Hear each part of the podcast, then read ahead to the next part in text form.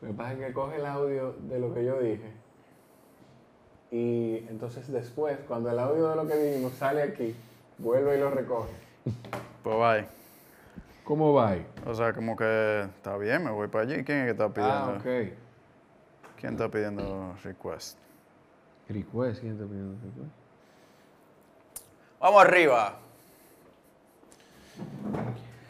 Ay. ¿Tiene el guion? ¿Qué guion? Yo lo mandé la semana pasada. Imagínate tú. Yo no, yo no sé. Ay, hombre. Me pasó lo mismo que me pasa siempre.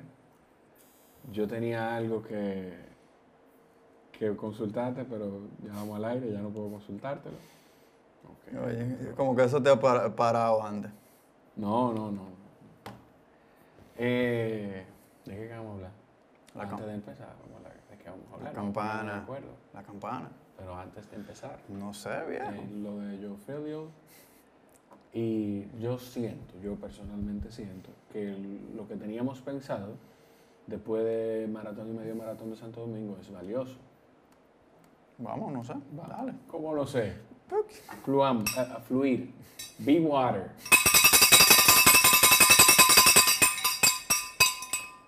Lleno de energía. Señores, bienvenidos. Jorge y el sofá, o, o lo que queda de Jorge y el sofá. Me siento despeluñado. Para quienes nos escuchan de, Otros. de otros países, es cuando usted no se siente en su mejor estado físico de manera visual, de como lo vean los otros. Pero yo, yo sé que yo no me veo tan feo, pero me siento cansado.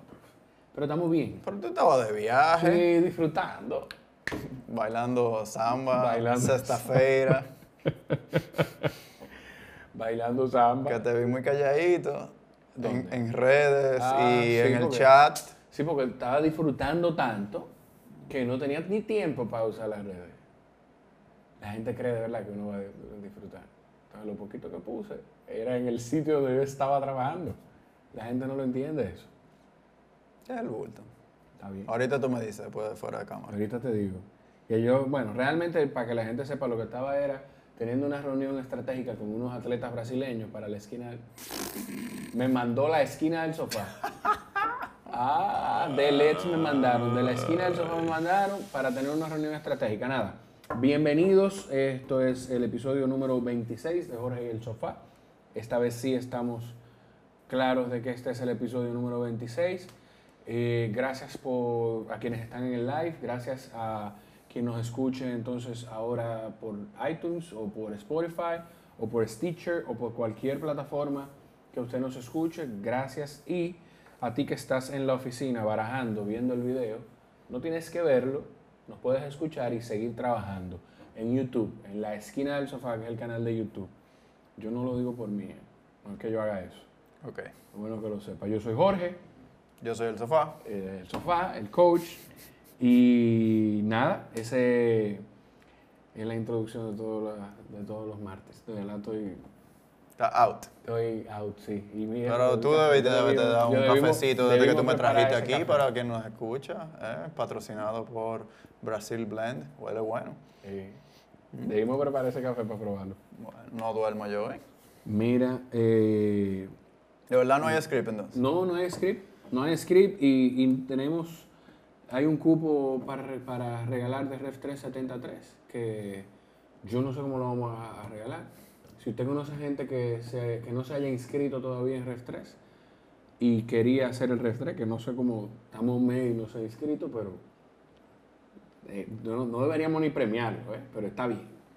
Eh, prepárese para que le comparta la información. Si tienen ideas de cómo hacer el, el sorteo del, del cupo, también escríbanos. Yo estoy viendo el live.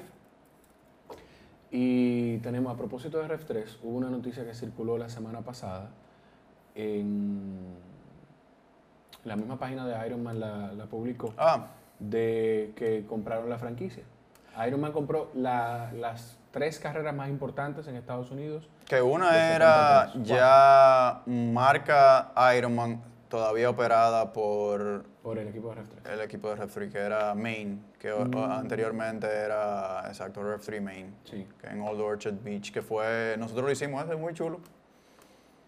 fría el agua, la- por lo menos el año que nosotros fuimos. Esa fue la segunda pata de el tour de la langosta. Del tour. De la langosta. Así le llamaban. Bueno, porque por allá hay de langostas y Sí. ah, todos los días había que comerse un lobster roll. Anda. Qué sacrificio también. Hicimos Timberman y después hicimos Ref 3 Main. Ok. Entonces fue Ref Main. Eh, Quasi Quasi, ¿y no me acuerdo el otro. Bueno, si recuerdan cuál es el otro Ref 3 Vamos a buscarlo. eh, más importante. Y entonces dentro de ese acuerdo está establecido, esto es importante que lo, que lo conozcan, que lo sepan, dentro del acuerdo de la compra de Ironman, de esos tres eventos más importantes de Ref 3, es queda establecido también que Ref 3 no podrá hacer eventos mayores a la distancia olímpica. O sea, Ref que- 3, las demás Las carreras permanecen y podrán ser hasta olímpicos. Olímpico, exacto. Cualquier otra carrera de Ref 3 permanece, y, pero solo podrá ser hasta distancia olímpica. Lo que quiere decir que como Ref 3 vamos a tener 73 este año solamente en Capcana. Así que eh, eso es importante eh, saberlo. De todas formas, la información que yo tengo es que eso no quita la posibilidad de seguir haciendo la distancia 73. No sé claramente eh, si va a ser el mismo. Bueno, lo que sí sé es que se va a seguir haciendo una distancia 73. No tengo claro nombre. eh, tampoco tengo claro, porque no, no se me aseguró, no me lo aseguraron, no sé si tú lo sabes, si se va a seguir haciendo un evento Ref 3 en el país. Yo no sé. Lo que sí es claro que queda. Vamos a, tra- 3 vamos a, a- este a aterrizarlo. Sí, estoy durando, estoy- me siento como un video que vi ahorita. No se sabe lo que puede- No estaba establecido, pero estaba, nada, no, nada está estable. Lo único que estamos seguros es que si usted quiere hacer un 70.3 en República Dominicana ahora mismo, lo 3. seguro es Ref 3, 70.3, el 7 de octubre, ¿eh? 7. Sí, el 7 de octubre. Ah, pero es verdad que tú estás dead. No, sí, es el 7 de octubre. No, no, lo que pasa es que lo calculé por el evento más importante del año. Por eso, pero duraste como para pensarlo. Sí, es verdad. Es el 7, es el 7 de octubre, 70, eh, Ref 3 73 este año. Y nada, esa... Dos semanas. Dos, Dos semanas y pico, o sea, sin contar sí, este. sí, sí. Este y lo próximo. 19 días, yo todavía no lo he quitado del reloj. Lo miro y... miro. Mira, pero cuéntame. Eh, no, eso. Y no, no tuvimos la oportunidad de comentar la semana pasada sobre, sobre el maratón y medio maratón de Santo Domingo. A mí me pareció excelente. Yo creo que fue un éxito. súper bien organizado. La ruta, siento que al, al completar el evento, algunas personas eh, encontrándosela un poquito más demandante de lo que esperaban. Eh, ya algunas personas que habían hecho el circuito de reconocimiento me habían comentado la parte de lo- los adoquines, que la zona colonial es muy bonita pero tiene la particularidad donde no es asfalto súper pulido y estable, entonces eso te, te quita un poquito de, de ritmo y, y no te, y no rebotas tanto, o sea, no hay tanta con- continuidad del momentum. O sea que no es una ruta con muchísima elevación, pero tiene sus particularidades que quizás no la hacen la más rápida. Entonces yo, para mí, desde el punto de vista a veces de lo que lo he compartido antes, que detrás de cámara, o sea, detrás de la pantalla de Training Peaks me gusta y es una herramienta y es algo que, no to- que un atleta, uno de los beneficios de estar acompañados por alguien que tenga visibilidad de múltiples archivos, uno ve a veces patrones. Si yo estoy aislado y yo no sé qué pasó con mi rendimiento, fue solamente la ruta, fue hidratación, fue calor. Yo hice la ruta, el lo 21, yo no sentí que estaba tan caliente. Por múltiples archivos tú dices medidas. De los múltiples atletas. archivos de entre... Ah, ok, múltiples atletas. Entonces, que, que yo vi un factor común casi total. Hay tres o cuatro personas de un número mucho mayor de, de atletas que estuvieron estables o dentro de sus rangos normales de latidos. La mayoría, probablemente el 80, el 90%, estuvo más alto de lo que habían estado en sus, en- sus corridas de entrenamientos a los mismos ritmos. ¿Qué sucedió ahí? Son de las cosas que habría que entrar a ver muy particular. Temperatura del día, es un tema de humedad, o sea, es lo único que se me ocurre, que la humedad estuviera muy, muy alta. La hora de salida no es muy diferente a la que la gente corre normalmente aquí. El maratón salió a las 5, el medio a las 5 y media, eh, falta de sueño, o sea, habría que ver, pero si alguien no tuvo una excelente o muy buena carrera, pudiera querer entrar a ver, si, es, si no tiene un acompañamiento, pudiera querer entrar a ver eh, la comparación de latidos en sus corridas de entrenamiento con la ejecución del día de la carrera. Eh, en el maratón, definitivamente el, calor eh, apretó hacia el final de la segunda vuelta, o sea, ya, ya entrada la mañana, y, y fue retador para, para quien ya se estaba tomando sus cuatro horas, sus cuatro horas y media. Eh, pero la carrera súper animada, yo creo que la ruta es súper excelente, y de buena hidratación, buena, buena señalización, buena animación de los grupos en el trayecto. O sea, esa parte fue eh, una sorpresa interesante para mí, que es algo que yo tengo mucho que no hacía muchas carreras locales de, de, corrida, o sea, tengo el medio, el, el Hispaniola, o sea, tendría que ponerme a pensar cuál fue la última vez que lo hice. Entonces, esa evolución del mercado la, la, vi favorablemente en términos de la animación en la ruta. Que a propósito de la hispaniola, yo eh, vi una carrera que se me olvidó escribirle a José Lía a ver si ellos están involucrados de alguna forma. Una carrera campo traviesa, cross country, española cross country. Quiero investigar eso. Si alguien sabe, me puede escribir también, por favor. Tú sabes que a mí desde fuera, yo no la hice la carrera, pero me sentí como que la hice. De, a propósito, gracias a, a mis amigos fotógrafos, a Ariel de Santo Domingo Corre, hay otro muchacho que no recuerdo el nombre ahora, y a Alejandro, que por momentos eh, yo tomé una cámara de, la Esta cámara. Ah, esa cámara, esa cámara yo la cogí para tomar fotos. Eh, la, la, intención de las fotos era poder tomar imágenes de, de la meta. Porque todo el mundo quiere su, su, foto en la meta. Están en la página de Facebook de la esquina, la puede buscar en la esquina del sofá. Y si ven a alguien, etiquétenlo. Y de verdad que es una pela. No es la gente, señores, valoren el trabajo, valoren su trabajo, y, pero respete el trabajo del otro. No es tomar una cámara y arrancar a tomar fotos. ¿Qué, te, fue lo que te pasó con los seteos? no, no, nada. Que no, que con los seteos, no. Que yo sé de fotografía, lo que quizás tú jugaste a basquetbol en algún momento de tu vida.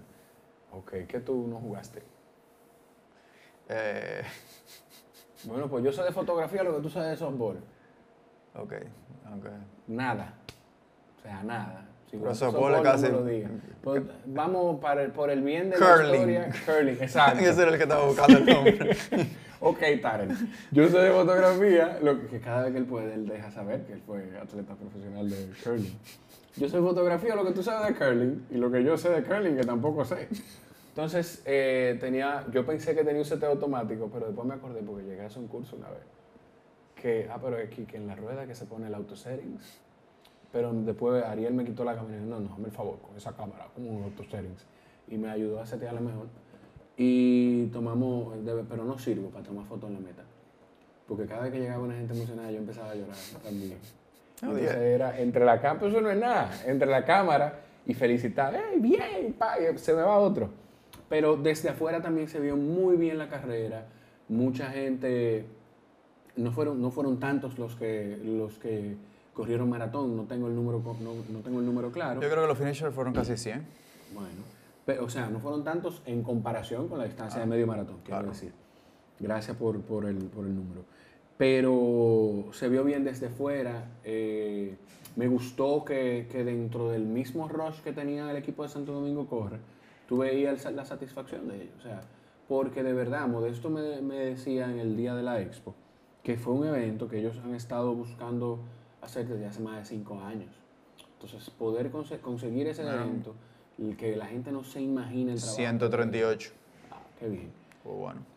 El, la gente no se imagina el trabajo que da montar un evento, y más un evento así, pues eh, de verdad que, que, que, a mí me gustó mucho. Eh, Dentro de la carrera hubo varias cosas que llamaron la atención y cosas que nos pasa a todos, en el sentido de cuando uno va corriendo. Y como, por ejemplo, a los que están en el live, si nos pueden comentar, ¿cómo es la forma correcta de tú reaccionar a una persona que te está aplaudiendo? ¿O, cuál es la ah. forma correcta? ¿O qué es lo correcto de decirle a un atleta? Ya yo me acuerdo de qué era lo que tú te referías, de, qué, de qué era lo que estábamos hablando. Ah. ¿Qué- ¿Cuál es la forma correcta de uno... De uno... Ya encontré los puntos. Ah, ah, yo Ahora- lo estaba buscando también. Ahora, ahora sí tenemos. Yo lo estaba buscando también. ¿Cuál es la forma correcta de, de reacción, de, de darle ese ánimo a un atleta? Porque ay, te, te falta poco. ¿verdad? Eso fue alguien de la. Eso fue alguien de, de Con una. toda la mejor intención, pero Claro.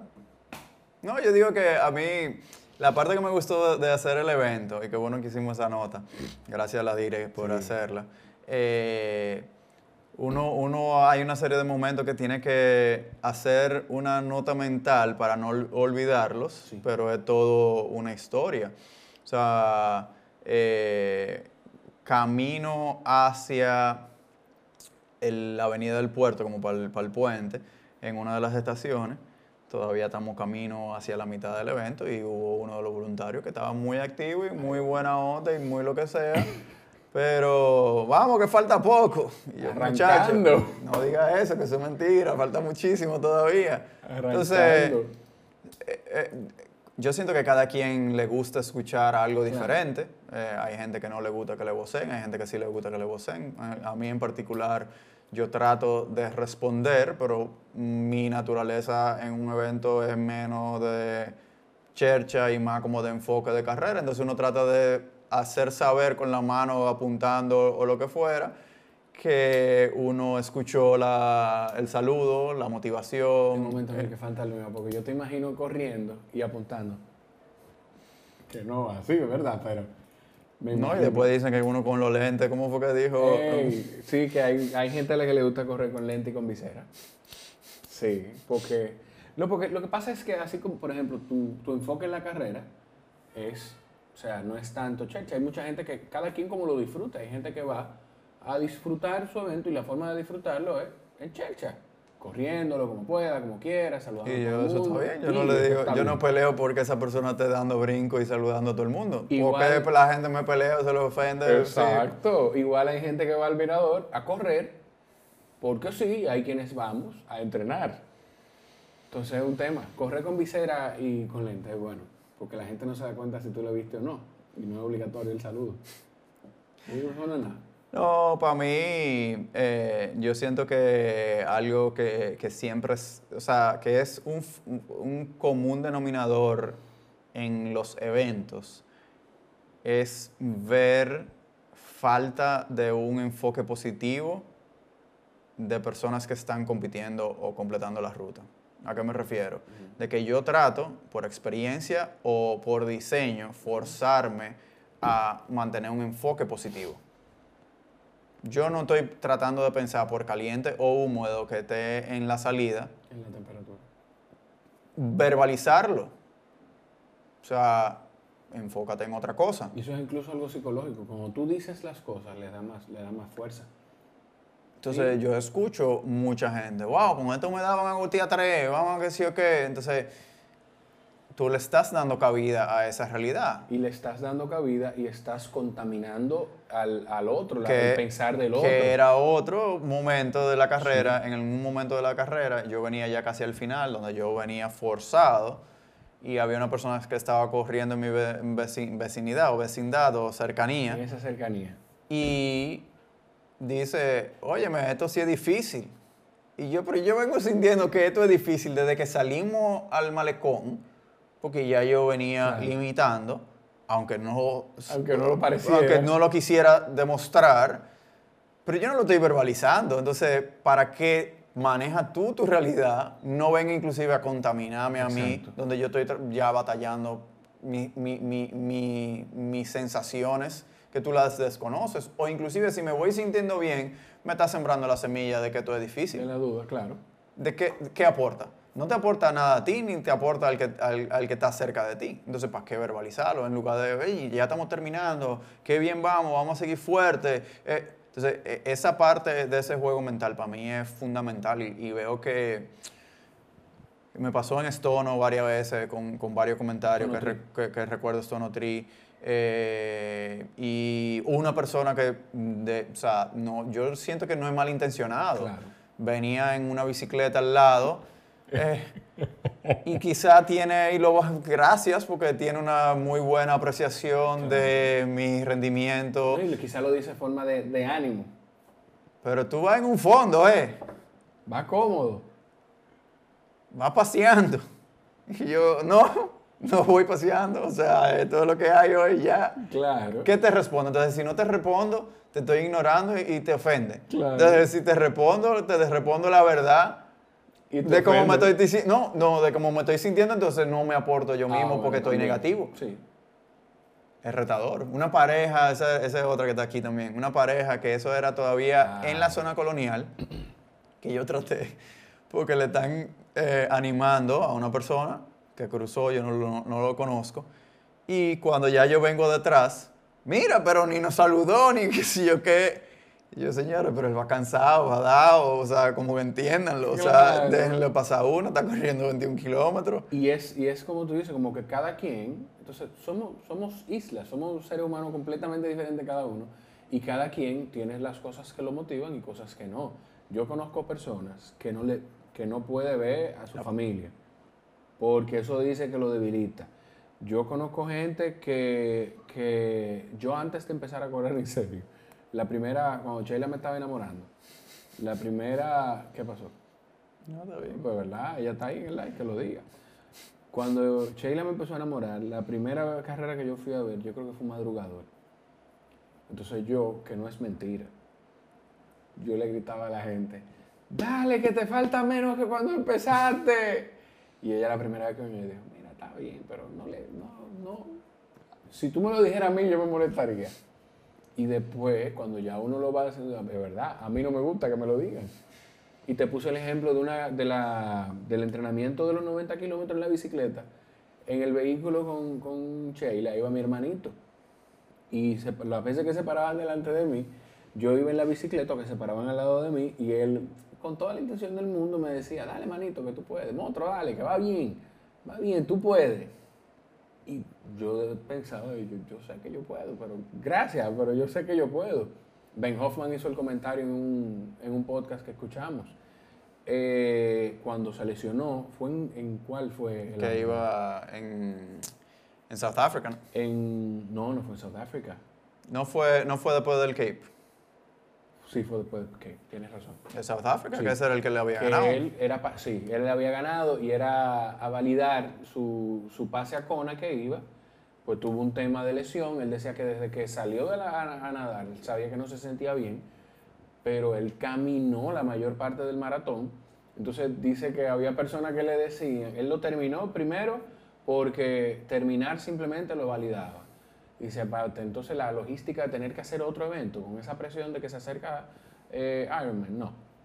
Entonces, la gente que le pasaba por el lado le, le decían, eh, dale, tú puedes, te falta poco. Y él, aunque él sabe, él dice que yo sé que eso es con buena intención, pero eso no me hacía sentir bien. Pues yo soy un atleta profesional, o sea, yo, yo sé que yo puedo y lo agradezco, pero no es lo que a mí me motiva, que me, que me, que me den ese tipo de porra, ese tipo de ánimo. Entonces, ¿cuál es la forma correcta de uno No. aplaudir y ya? No, yo creo que la diversidad es, es lo que lo hace complejo, porque lo que yo recomiende probablemente no le guste a los demás. O sea, ahí estaba en una de las listas que hay gente que sí le gusta que le digan su nombre. A mí yo siento que eso como que no me aporta mucho. O sea, yo siento que, que ¿cómo lo, ¿cómo lo cuento? De que yo dejé de correr con música una vez que a mí me centraron en el carro, yo iba a una carrera afuera y ponte tú que se centraron en el carro sábado y dom- o domingo y ya yo volaba jueves, no me daba tiempo de pedir, yo en ese momento no me iba a llevar la computadora, cómo cargo la música, en aquel momento no había eh, De eh, iCloud ni na- nada de eso.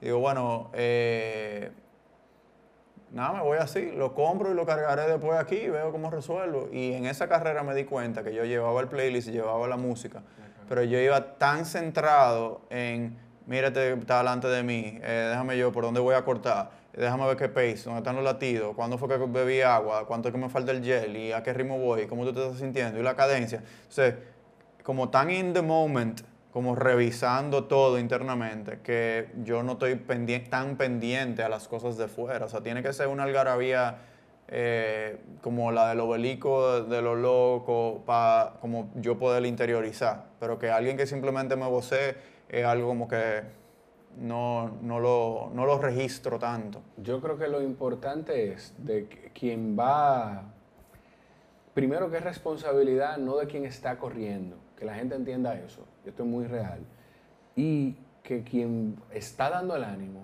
no tome personal nada, que deje ir. Déjame ahí un momentico. Dale. O sea, la idea es esa, que quien, que quien está corriendo, que la gente sepa que quien está corriendo está, o, la mayoría está in the moment, está ahí corriendo y no está pendiente a eso, y que quien da ánimo, pues simplemente no lo personaliza. Dame a ver si ayuda a eso, qué sé yo, pensando yo en voz alta. Que haya una comunicación con tu support crew también. Donde, ¿qué es lo que tú sí te gusta? O si tú, porque quizás no podemos controlar la, la, dinámica entera de la carrera, pero por ejemplo, esa, esas personas que estaban apoyando a alguien, que estaban por la zona, claro.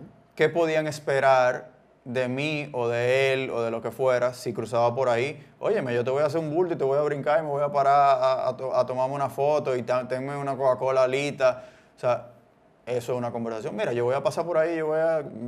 está cool. Si voceame, lo, que tú quieras, pues yo no me voy a parar. Entonces, ya quizá para alguien, no sé.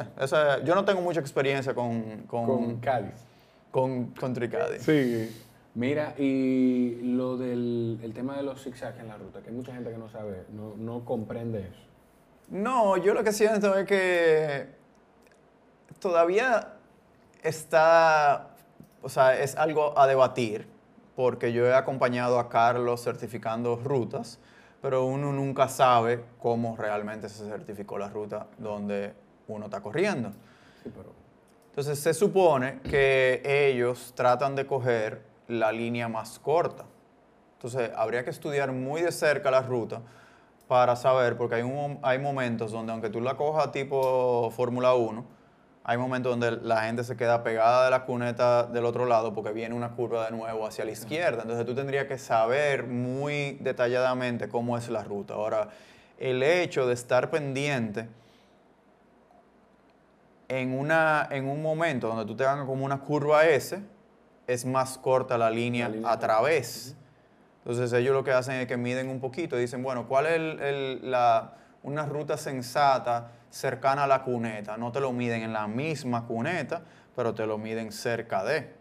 Y después hacen unos factores de corrección que por cada kilómetro, por cada 100 eh, metros hay que agregar X cantidad al final para que sea más larga. Por eso toda la discrepancia de que miden larga. Están por diseño, deberían estar más largas porque las rutas lo que quieren es que tú cortándola lo más posible, te dé, la distancia. te dé por lo menos esos 10 para si tú ganas o estableces un récord, sea por lo menos la distancia más corta que existe, que entonces esa distancia sea 10.1 o, 10 o 21. whatever. Entonces, yo veía personas que quizás llevaban un poquito más de ritmo que yo y por como uno va trazando la ruta, nos topábamos. O sea, si venía una ondulación, lo que hablo es como si fueran varias S, tratar de cortar a través. O si viene entonces ya aquí hay una curva y yo sigo viendo en el apex a la derecha, veo que va a haber que doblar a la derecha adelante y viene el puente flotante, como yo, en lugar de seguir recto y a última hora doblar hacia la derecha, esa distancia que yo estoy recorriendo, doblando a última hora, es más larga que si yo voy queriendo unirlo en una línea recta, diagonal, diagonal, poquito a poquito, poquito a poquito. Entonces, esa estrategia te ahorra, eh, y, yo lo medía, o sea, podía ser gente que inclusive iba un poco más rápido que yo, se iba recto y yo iba cortando diagonal y después nos encontrábamos adelante. Entonces, eh, cuando uno no tiene mucho fitness, trata de compensar como pueda y con experiencia. Entonces, yo siento que en mi caso particular había gente que tenía más fitness que yo, pero seguía una ruta que quizás no era la óptima. O sea, que lo ideal es, eso, eso para, poner contexto, para, para dejarlo lo más claro posible, lo ideal es, si usted es fanático de Fórmula 1, fijarse, por ejemplo, en eso mismo, que es lo que hacen los vehículos de Fórmula 1, recorrer la menor parte del terreno posible. Eso está ahí, eso no, eso eso no es trampa no, no salirse de la ruta, no es subirse a la acera. Yo veía gente que, que, no, que hacía eso, que cortaba ese, ese apex, entonces te va a ahorrar un metro ahí, o sea, como que, Sí, pero aclarando eso, es un tema de, dentro de la ruta legal, poder estar lo más cerca posible en el tema de las curvas, hacer lo más corto posible, dar la menor cantidad de paso posible en cuanto... No, eso se puede malinterpretar. Recorrer la menor distancia posible es haciéndolo, estando lo más pegado posible de los bordes internos de la ruta.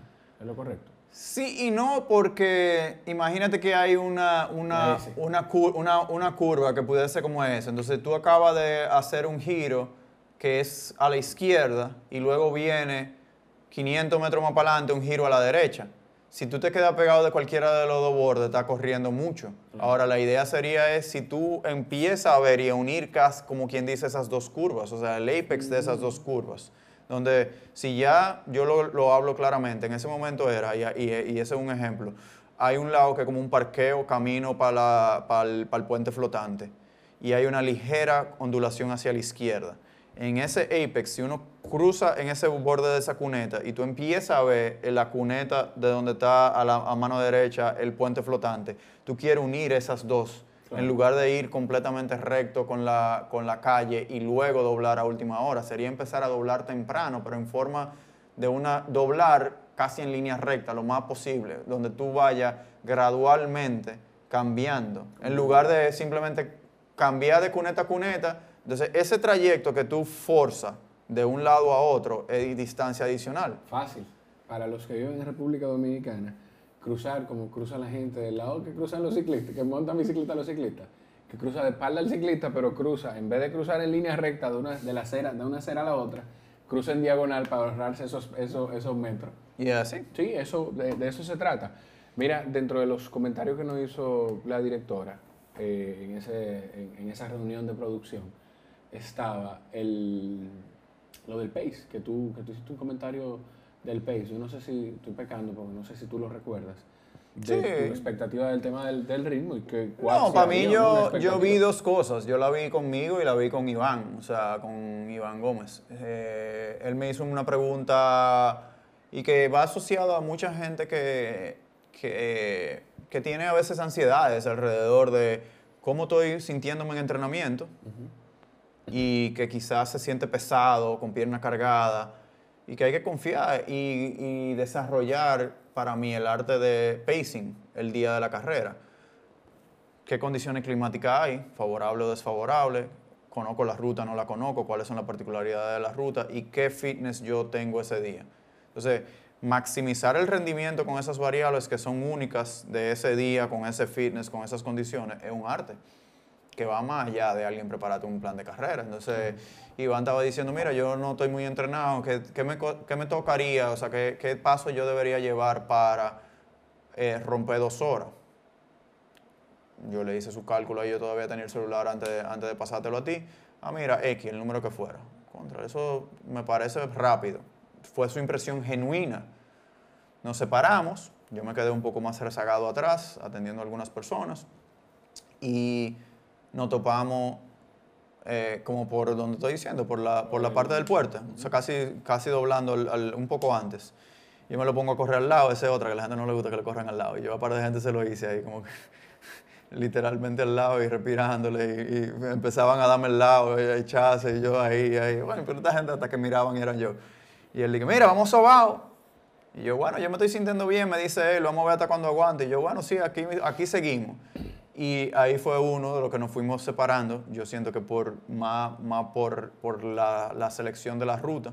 Eh, a él no se lo he dicho, eh, se me ha olvidado comentárselo, pero lo vi, por ejemplo, tomando agua en esa subida de retorno, donde era una subidita. Yo digo, bueno, yo hubiera botado el agua y la cojo de nuevo en la, en la estación de hidratación de nuevo cuando fuera bajando o si la tengo conmigo, no la bebo en ese momento porque voy a estar más alto de latido subiendo eh, una elevación que si voy en plano. Y yo mismo, antes de encontrarme con él, como salí tarde, o sea, salí mm, más eh, con un grupo más lento de pace que el que yo quería llevar, se hace a veces difícil medir porque uno no sabe a la velocidad que uno va, era medio oscuro, yo tenía que estar prendiendo la luz del, reloj para más o menos tener una idea de cómo yo iba, pero yo empecé a correr muy por feel y me fui más por power que por pace y cuando estoy viendo lo que iba era viendo, me siento bien en este, en este power, en este pace, o sea, me siento bien ahora mismo a que voy, a ok, voy más o menos y veo por dónde andan los latidos, entonces gradualmente veo que estoy en una zona razonable de latidos, no se siente difícil, tampoco se siente paseando. Vamos a tratar de ver cómo se va manteniendo eso, cómo se va manteniendo y de vez en cuando echándole un ojo a qué tan rápido me iban subiendo los latidos. Entonces, yo por diseño no había hecho un protocolo de desayunarme súper antes por la hora de la salida, porque realmente no estaba súper entrenado. Eh, y hice algo de nutrición en la ruta, pero creo que al final me quedé corto. Pero el uno identificar y si tú me preguntas, yo inclusive con nutrición o no nutrición, con las condiciones del día, yo era muy difícil yo dar un poco más de lo que yo di. Cuando esa persona estaba diciendo que era difícil, ya faltaba un kilómetro. Pero ya yo había salido en el malecón y ya yo había apretado lo que yo iba a poder apretar. Él estaba queriendo apretar en el último kilómetro. Si tú puedes apretar en el último kilómetro, tú vas muy guardado. Porque se supone que ahí ella simplemente sobreviviendo de tratar de desacelerar lo menos posible, porque lo que tú vayas a recuperar 5 segundos por kilómetro, 10 segundos por kilómetro, ¿cuánto tú pudiste haber acelerado? Y se acelera, mientras más acelera en ese último kilómetro, más guardado tú venías, porque tú podías esos 30 segundos, esos 40 segundos por kilómetro distribuirlos en, en, los últimos 3, 4, 5 kilómetros. Entonces, ese arte de, de darse la libertad y es un arte, porque hay mucha gente que lo que hace al revés, que sale demasiado rápido, en lugar de irse permitiendo la posibilidad de ajustar. El que logra estar en un paso y que ese paso sea el que es, y que después tú cruces y tú cruces, mira, no me quedaba, realmente ya yo no podía. Cuando uno dobló, que era una ligera pendiente, que yo no la conocía tan bien, esa, esa, esa parte de esa ruta, ya yo no, o sea, no, o sea, no. No, iba, no iba cómodo. No iba, no iba, no iba fondeando, no. Una pregunta, Raúl. Tú, me, tú dices que, que sentiste que te quedaste corto con, con, alimentación. ¿Qué te hizo? O sea, ¿cómo tú identificas que quizás te quedaste corto de alimentación?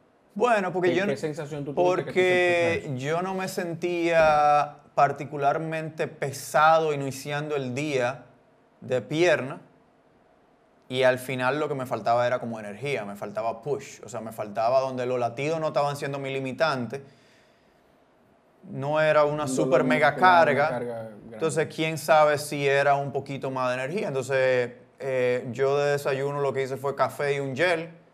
Me había llevado un gel para la salida y dentro de la parte de la dinámica de la salida se me olvidó. O sea, no me lo di, estaba en uno de los bolsillos del pantalón.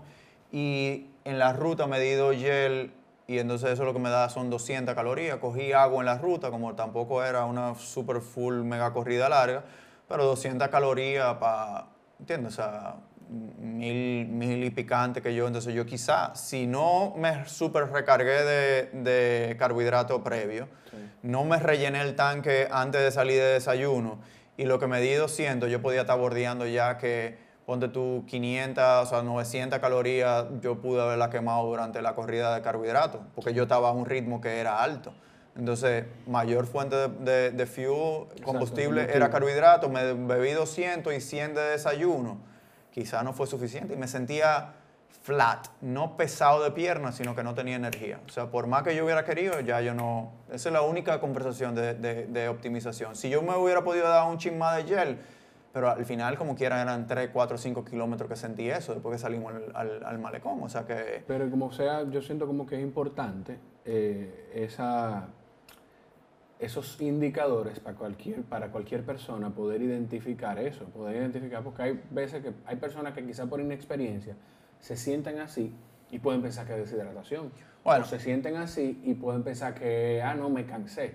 pero no me cansé muscularmente, te cansaste porque no tenías combustible. Yo estoy teniendo una conversación con una persona que no entrena con nosotros, que está viendo y está sintiendo, o sea, no tiene acompañamiento, me escribió porque lo refirieron unos amigos que me conocen eh, estamos muy cercanos a la carrera, estamos medio eh, cargaditos de trabajo. Y le dije, mira, yo prefiero acompañarte o sea, de la medida que pueda, en lugar de tener un compromiso de estas últimas cuatro semanas de manera formal.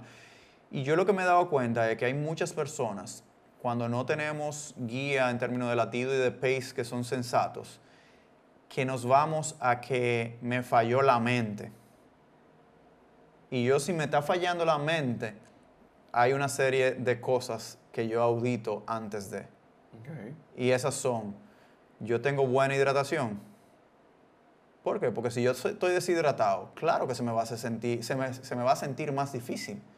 Porque mi cuerpo me está diciendo tú estás deshidratado. O sea, no, no puedo seguir más. Entonces, estoy bien hidratado. Si estoy bien hidratado, bueno, pues entonces seguimos. Hay que replicar otro fondo con esas mismas condiciones para ver si el esfuerzo mental es igual de demandante. Se pueden combinar las dos cosas. Estoy suficientemente eh, nutrido en términos de caloría por hora. ¿Qué estoy haciendo? Pudiera empujar un poquito más. Si estoy en un rango más o menos razonable de 200, 300 y me siento bien, me siento bien hidratado y tengo 200, 300 calorías, bueno, pues entonces ahí empezaríamos a ver qué está pasando, a qué nivel de latidos voy. Entonces eso quiere decir, voy a un paso que es no sostenible para mí para la distancia. Entonces, primero hay que auditar esas tres cosas, y especialmente cuando son fondos. O sea, que se va haciendo más difícil mientras avanza, pero ¿por qué? Porque los latidos están subiendo. Puede ser porque simplemente el pace esté muy alto, puede ser una combinación de pace alto y mala hidratación, puede ser que me falte energía, donde una persona esté estable, de latido y de paso estamos dentro de los rangos que nos da la prueba de 5K y las recomendaciones, y de latido estamos en zona 2 nos falta fuerza, nos falta energía, mi mente me falló, entonces me obligo a caminar porque me, se me hace insostenible el paso. Pero no es por dolor, no es por nada, es porque me falta energía. Entonces, eh, ahí, entonces, esas, esa combinación de esas tres cosas, para mí es lo que a veces da la famosa pared. Entonces, ¿cómo uno audita una, las tres al mismo tiempo o ver cuál de, cuál de ellas es la que nos está afectando negativamente? Perfecto. Mira, antes de salirnos del tema, que no nos vamos a salir del todo del tema de la corrida, porque eh, tú posteaste, posteaba muchas cosas en las redes de la esquina sobre un, un QA que hizo Joel Fidio. Vamos a caer ahí ahora. Pero eh, llegó entero Elio Kipchoge, pero entero. Siguió corriendo. Él siguió corriendo. Yo, ¿qué, ¿por qué? Y así, ¿tú sabes por qué me causa, por qué me, yo tomo ese comentario precisamente, eso precisamente de la carrera? Primero porque eso fue lo que vi al final. No pude ver la carrera porque estaba de viaje trabajando, trabajando.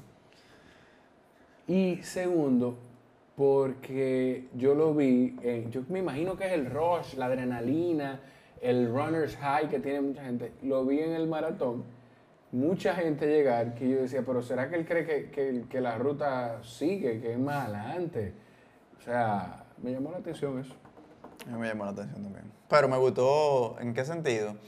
En que se estaba teorizando mucho toda la ambientación controlada de Monza que se le dio al, al, al Breaking 2 y fue 2 horas 3, 2 horas 30.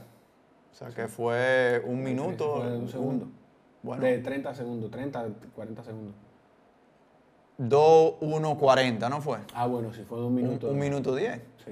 Entonces, la diferencia del drafting, de, no, o sea, de todo, quizás fue un minuto. ¿Y qué juego tiene la mente de tú haber podido completar un paso o completado un ritmo? Que tú después lo vuelves y lo repliques. ¿de? Explica. ¿Eh? De los majors, Berlín es el, no es el, el, más, el de menor elevación, ¿o sí? Eh, sacaron, vi un artículo hace mucho de, de, de que es donde más récords mundiales recientes se han hecho. Había la opinión de ese artículo, que es viejo, decía que a veces el tener un very stacked field, como el que tiene Londres, o sea, de mucha presencia, de mucha gente de calidad, lo hace que se convierta en una, una, carrera mucho más táctica, porque nadie quiere correr el riesgo de salir rápido y reventarse, porque cualquier otra persona puede tomar el ritmo o atacarlo, o si yo voy al borde de mi límite, viene alguien y me ataca y puedo perder la carrera, mientras que si yo me guardo más, entonces puedo yo ser quien ataque versus eh, ser el atacado. Entonces que en, en Berlín a veces es un tema de que siento que la conversación se ha vuelto del récord mundial, a veces una misma persona que repite, como este es el caso, donde es mi enfoque y aprovecho todo un año calendario para prepararme. A veces hay dinámica donde es appearance fee, o sea que me pagan por estar presente y quizás esas carreras no le pagan a 10 gente, sino que se enfocan en dos o tres personas que estén queriendo ir tras eh, ese paso y ese ritmo. Entonces, hacen toda la dinámica de, de, los pacers que van rotando y van entrando y van aguantando un paso en específico. Sobre, sobre lo de Breaking Two, quien pueda que lo busque, está en YouTube, eh, es un documental que hizo Nike eh, sobre la, la, búsqueda de romper el récord, de romper las dos horas, no romper el récord mundial, sino bajar de las dos horas en el maratón. Estaba Kipchoge y... Había entre Dicesa y, y otro más. Eh, uno más, el, el más joven de, de ellos, que, no, que, fue el primero de hecho que, que, que abandonó cuando estaba Breaking Two.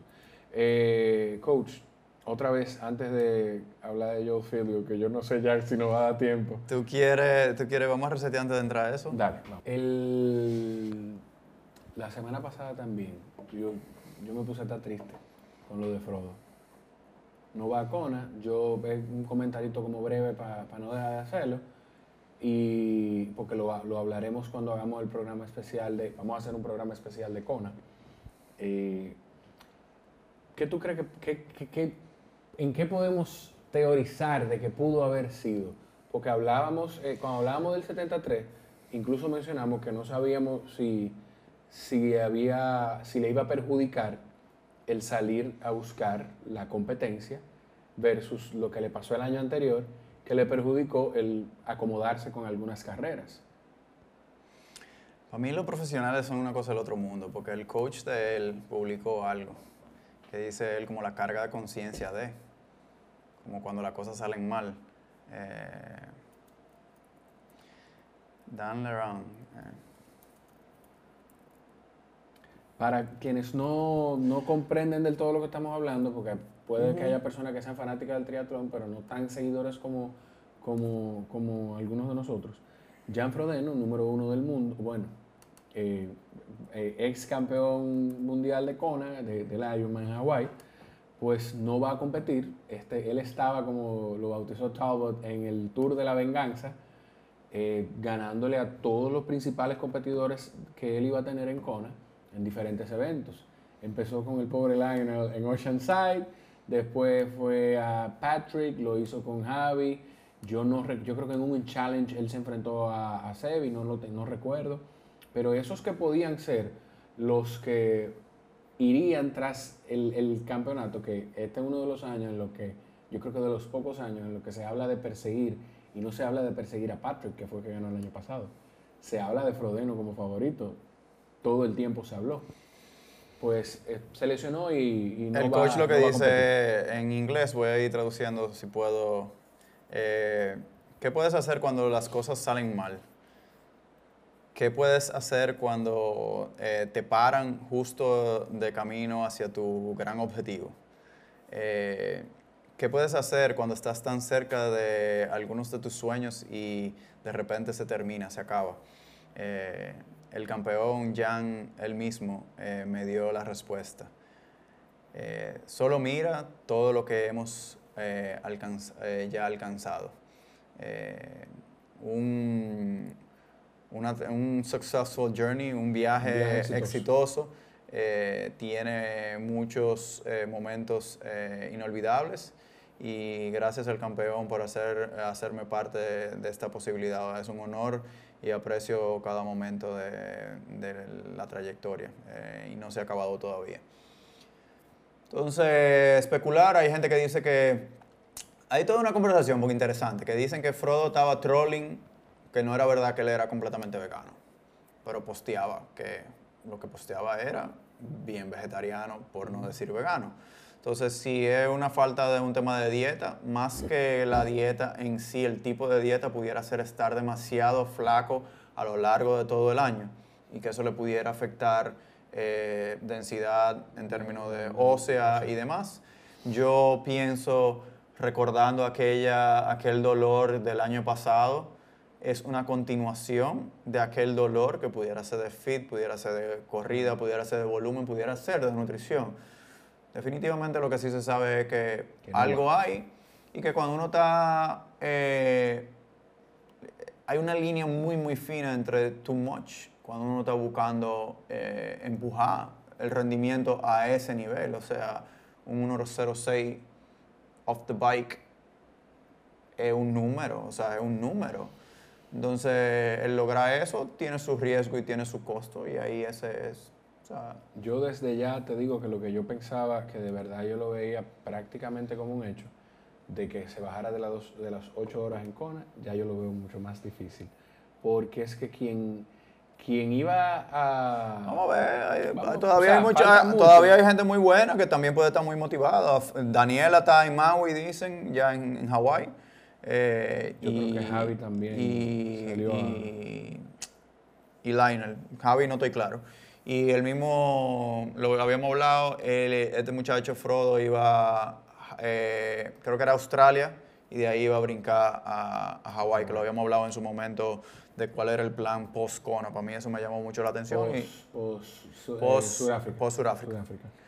Eh, so, eh, va a ser difícil, pero lo vamos a hablar bien en, en, el, en el preview de, de Kona. Eh, ¿Tú quieres que toquemos lo que... Bueno, si no va a perder relevancia, pero básicamente Joel Filliol es una persona que yo tengo mucho siguiendo. Eh, es una persona que quizás no se conoce tan tanto, Pero se conoce sus atletas. pero para el nivel de éxito que ha tenido, eh, creo que, que debería conocerse aún más. Ellos, conjunto con Pablo Sosa, hicieron el, Real Coaching Podcast por un tiempo, después lo soltaron. Eh, decían que ellos estaban muy involucrados en, en la parte de coaching para, para poder dedicarle a eso. Pero él es uno de los que ha tenido, o sea, Simon Whitfield. O sea, que fue, o sea, de hace quizá dos años para acá, el que no sepa que vaya y lo busque. creció.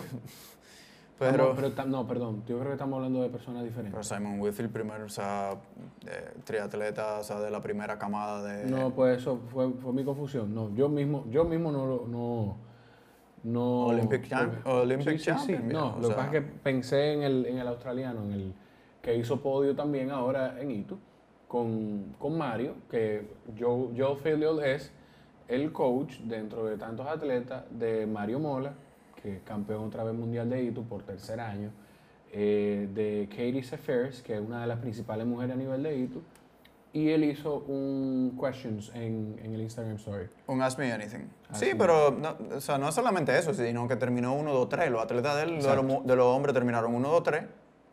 Que fue Mola, 1, 2, 3. Mola, el, el australiano que yo te decía, y Butterf- eh, Bert Whistle. ¿Cómo, cómo- eh, cómo- ese, ese. Bert Whistle.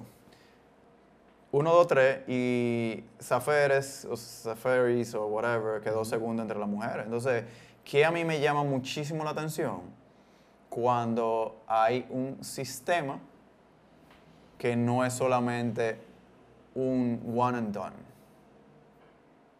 ¿Qué tiene, por ejemplo, eh, Brett Sutton?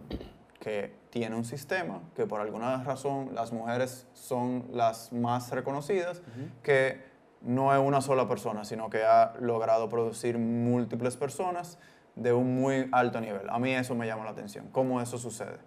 Cómo personas con un nivel que tú pudieras decir que ya el filtro genético sucedió, cómo tú logras a lo largo de una temporada tú poder colocar dentro de un mismo sistema un primer, segundo y tercer lugar. O sea, eso es algo interesantísimo para mí desde un punto de vista de toma de decisiones, de a qué se le pone atención, o sea, de cómo se replica, cómo tú controlas inclusive un, am- un ambiente donde ellos están compitiendo entre sí y se puedan soportar, o sea, como que apoyar, support, Sí. support apoyar, eh, y que eso no sea nocivo. Eso es interesantísimo en términos de psicología, en términos de, de administración, de... Psicológicamente hasta de manejar los egos de los atletas. Pero por eso digo, y que puedan, pu- pueda ser un sistema que sea beneficioso en común y que lo, poderlos hacer, hacerlo ver y que ellos inviertan en el, en el bienestar común del sistema. Eh, me pareció súper interesante el hecho de que él compartiera ese Ask Me Anything. Y para mí hay muchísimo mito que si uno ve, hacen un brick cerca del evento. Lo- el tema de los volúmenes y la, y la intensidad. Habla que volumen por encima de cualquier otra cosa. Por encima, Ah. Pero él dice por encima de intensidad, incluso lo dice específicamente. habla y, la percepción de mucha gente entonces es que para tú hacer hito y tú hacer cosas, tú tienes que hacer repeticiones de 400, de 800, de 1000. Que en términos de las repeticiones hablaba que prefiere cambios de ritmo que simplemente straight sets. O sea, le ponían 6 por 1000 o cambios, tipo fartlek. Entonces dice que prefiere fartlek en ese, en ese ejemplo. O sea, mucho más cambio de ritmo que cualquier otra cosa. Eh, rhythm changes. Eh, El descanso. 10 días off, ¿entiendes? Al año. Y que son algunos que son de los viajes. O sea, eso nosotros lo estamos incorporando desde hace mucho y eso me hizo muchísimo sentido desde cuando Brian me lo compartió a mí a título personal. Diseñamos esto, la vida va a intervenir, tú te vas a coger un día off, te vas a enfermar, tú vas a tener familia, en el caso de nosotros de los grupos de edad, tú vas a tener cosas que te van a impedir entrenar de la manera ideal. Entonces, ¿por qué no? ¿Para qué diseñar un día off y hasta los pros lo, lo tienen, esas situaciones. Eh, lo vemos ahora con la apertura de, de, los canales de YouTube que tienen algunos.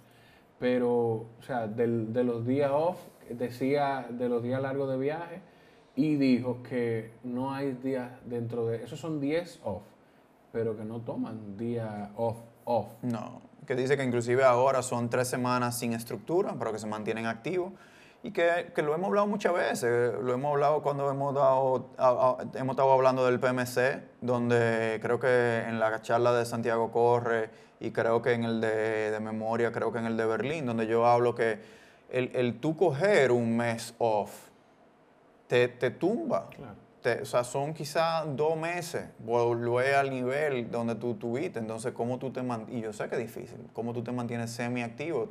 30, 30 minutos de corrida, es una, una, hora de bicicleta, es un nado donde tú no bajes ese, ese nivel eh, de... Pero para mí, interesantísimo. Eh, eso que tú dices demuestra que no es que el cuerpo es mal agradecido, es que nosotros no lo tratamos como lo que queremos que nos dé. Sí, pero entonces, que yo lo que encontré fue muchísima consonancia con lo que nosotros compartimos. Eh, lo hemos ido cogiendo de diferentes gente, algunas son cosas de ellos mismos, algunas son cosas de mejores prácticas. Entonces tú ves a Joel Filiol, tú ves a alguien como, como Matt Hanson diciendo que no hace break, que lo hace como una auditoría de nutrición. Entonces, hay muchos preceptos que se comparten abiertamente y por eso se nos hace tan difícil compartir. Top 10 tips, porque quizá los top 10 tips que uno da no son lo que son comúnmente entendidos, que hacen gimnasio, pero no hacen un mega enfoque en gimnasio.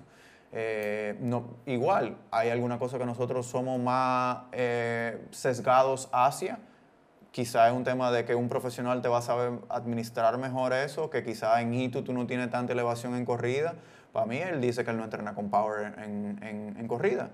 Eso está bien o está mal, pero así mismo lo abiertamente lo compartí porque es simplemente data. no nada más es lo que a uno le gusta y lo que le hace, o sea, le, resuena y, coincide con lo que uno cree. Dice que no está midiendo HRV, que él está ahí presente y que es más administrar esa actitud y esa presencia. Se fue. Sí, nos fuimos del live. Pero terminamos aquí con, con, el, con el video. Eh, nada, pero lo importante es el tema de, ver como que la, caemos siempre en lo mismo de la individualidad, de, las cosas de cada quien y... Sí, pero yo lo que hice fue que yo, tú sabes que yo hice screenshots de los screenshots, o sea, de, de, los stories, lo dejé highlight y el que quiera que vaya. Entonces hablamos, por ejemplo, que él dice, ¿quién es más fuerte de la bicicleta? Que en la, en la bicicleta. Él dice, a mí no me importa, que yo ni, ni siquiera te sé responder que, suena a algo que yo pudiera, o sea, yo no sé. Entonces, cuando la gente uno le dice no sé o no tengo una recomendación concreta, cree que es mentira. Le dice, yo lo que quiero es que la gente pueda hacer un swim bike run y eso está en los resultados. Sí, porque al final son tres disciplinas. Y, y, de lo que tú dices, es la respuesta que a la gente no le gusta de depende.